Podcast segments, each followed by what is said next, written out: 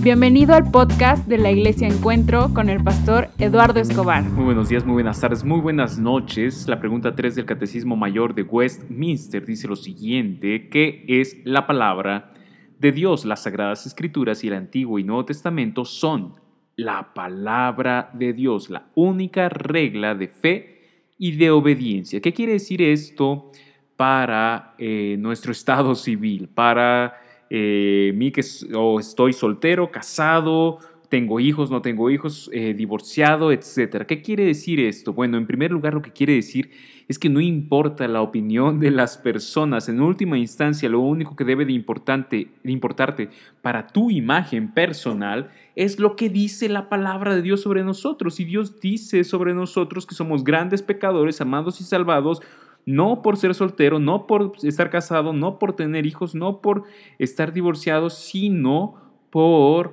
eh, gracia, por Cristo Jesús, por la fe en la obra de Cristo Jesús. Y esto entonces nos debe llevar a una cosa muy, muy clara, sin importar lo que las personas piensen e inclusive sin, sin importar cómo tú mismo te sientas sobre tu situación, eh, lo que importa es lo que Dios dice de nosotros.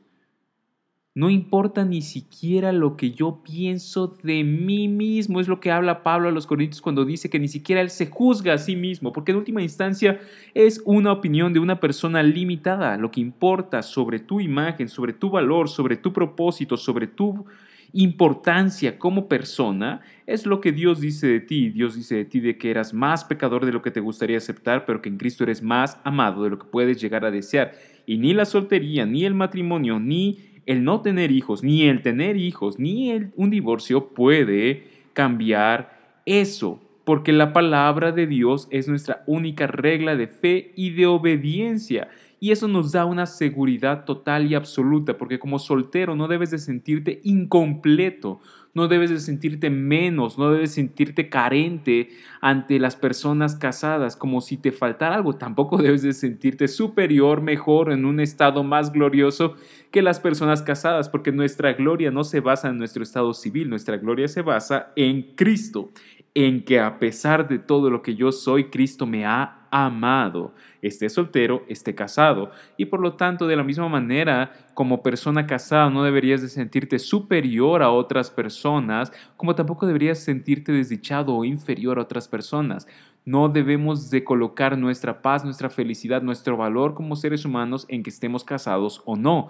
El matrimonio no me roba nada porque de acuerdo a la palabra de Dios, mi vida y mi gloria están en Cristo Jesús, y el matrimonio tampoco me aporta nada a la salvación, porque mi gloria y mi vida están en Cristo Jesús, no en mi situación civil.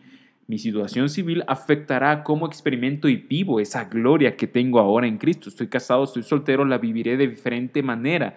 Tendré diferentes dinámicas, claro que sí, pero en ninguno de los dos casos eh, me hace mejor o me hace peor que el caso opuesto.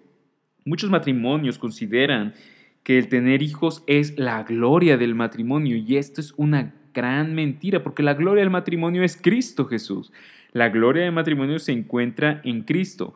Y hay muchos matrimonios, hombres y mujeres, esposas y esposos que sufren y viven de manera desdichada por no poder tener hijos. El no poder tener hijos, claro que es un pesar y claro que es un sufrimiento. Sin embargo, nuestra gloria no es tener hijos, nuestra gloria es ser amados a pesar de ser grandes, grandes pecadores.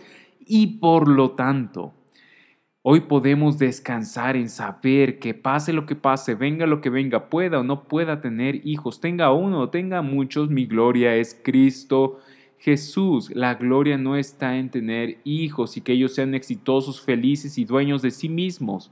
La gloria está en que eh, así como yo puedo ser amado por Cristo Jesús, mi hijo también pueda conocer, reconocer que es un gran pecador y pueda ser amado por Cristo Jesús. La gloria no está en tener o no tener hijos.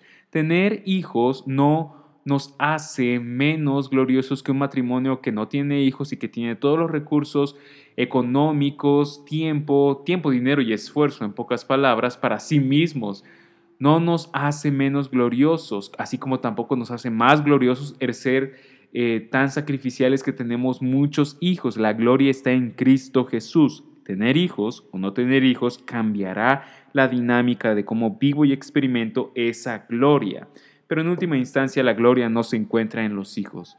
La gloria tampoco se encuentra en permanecer en un matrimonio sufriendo de abuso, sufriendo de violencia, sufriendo de infidelidad. Dios mismo nos ha permitido en Mateo 19 y, y 1 de Corintios 7 nos ha permitido el divorcio en ciertos casos especiales en los cuales eh, la pareja es no creyente y abandona el matrimonio o en caso de infidelidad o de violencia, Dios no nos ha llamado a vivir en esclavitud, sino en libertad y usar esa libertad para su gloria. Y por lo tanto tenemos que tener en cuenta una cosa, eh, las personas divorciadas por estos casos no son inferiores, menores, eh, eh, no son personas derrotadas en última instancia. Pablo nos recuerda en Romanos 8 que en medio de todas estas cosas, de todo lo que experimentamos en un mundo caído, somos más que vencedores. Y por lo tanto, eso es lo que tú deberías de creer